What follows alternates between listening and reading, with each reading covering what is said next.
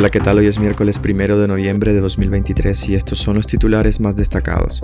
La tormenta tropical Pilar se fortalece en su paso hacia las costas de El Salvador y Nicaragua.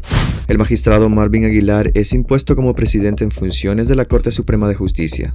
Sigue la barrida de juezas y magistradas del Poder Judicial, entre ellas una prima de Alba Luz Ramos. La Asamblea aplica reforma express de la Constitución y le quita el control del registro público a la Corte Suprema. La dictadura retrasa el pago del ajuste salarial a trabajadores del Estado y anuncia fecha para el aguinaldo. Soy Edwin Cáceres y les doy la bienvenida. La tormenta tropical Pilar se fortalece en su paso hacia las costas de El Salvador y Nicaragua.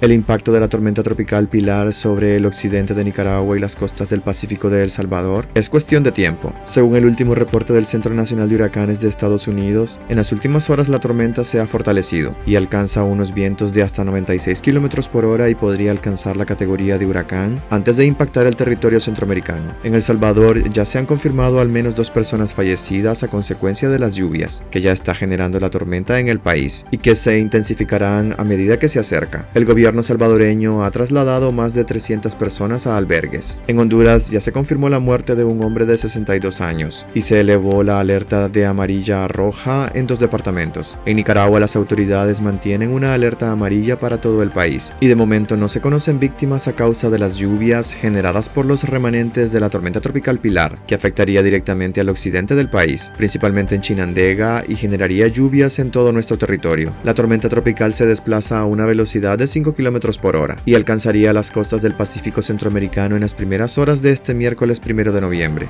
El magistrado Marvin Aguilar es impuesto como presidente en funciones de la Corte Suprema de Justicia.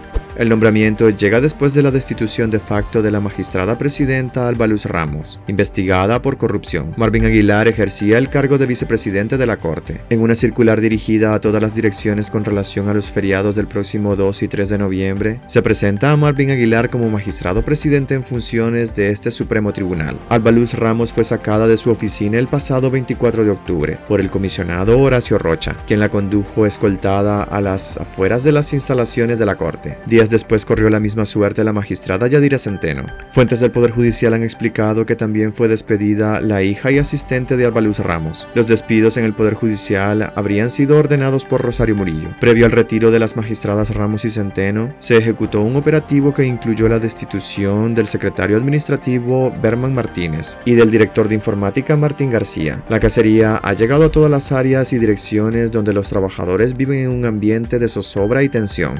Sigue la barrida de juezas y magistradas del Poder Judicial, entre ellas una prima de Alba Ramos.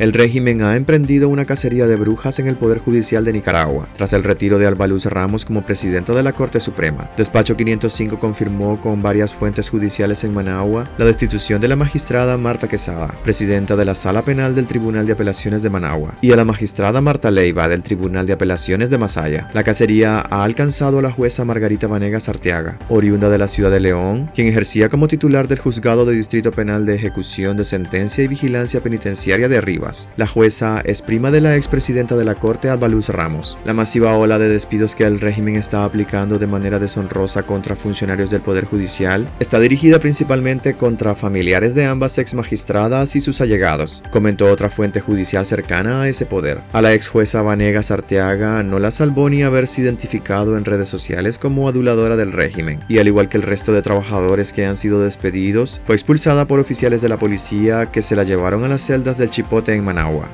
La Asamblea Nacional aplica reformas express de la Constitución y le quita el control del registro público a la Corte Suprema.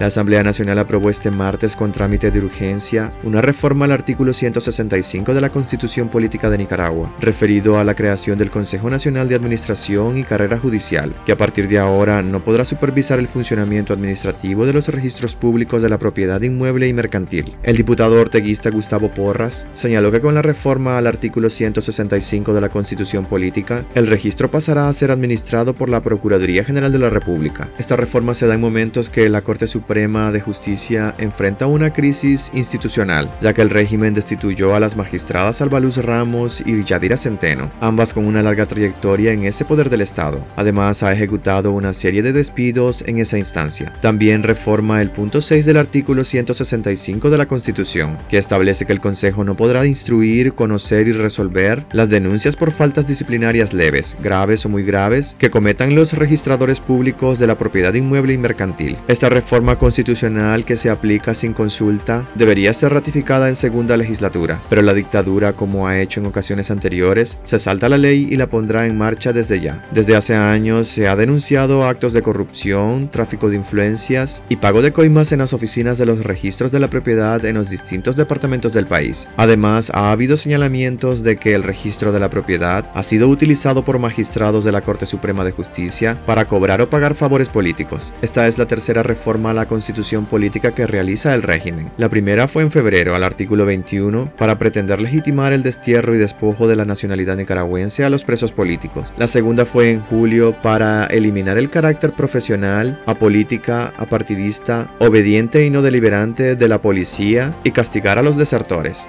La dictadura retrasa el pago del ajuste salarial a trabajadores del Estado y anuncia fecha para el aguinaldo. El pago del aumento salarial para más de 161 mil trabajadores del Estado en Nicaragua se realizará los primeros días del mes de noviembre y el pago del aguinaldo se empezará a entregar el próximo 24 de noviembre, anunció este martes la vocera gubernamental Rosario Murillo. La semana pasada la vocera del régimen había asegurado que el reajuste lo recibirían a partir del 1 de noviembre. El retraso, según Murillo, se debe a que al momento del anuncio las nóminas ya estaban listas. El pago del ajuste salarial para los trabajadores del Estado que ganan hasta 40 mil córdobas se estará entregando en los primeros días del mes de noviembre. Y luego también nuestro ministro nos informa que el viernes 24 de noviembre se pagará el treceavo mes o aguinaldo. Y en este treceavo mes llamado aguinaldo ya viene incorporado el ajuste salarial a todos los servidores públicos con salarios hasta de 40 mil Córdoba. Hasta aquí quedaríamos este miércoles. Gracias por acompañarnos y recuerden visitar nuestra web despacho505.com para ampliar y conocer más noticias. Y también nuestras redes sociales. Nos puedes encontrar como Despacho 505. Que tengan un excelente día.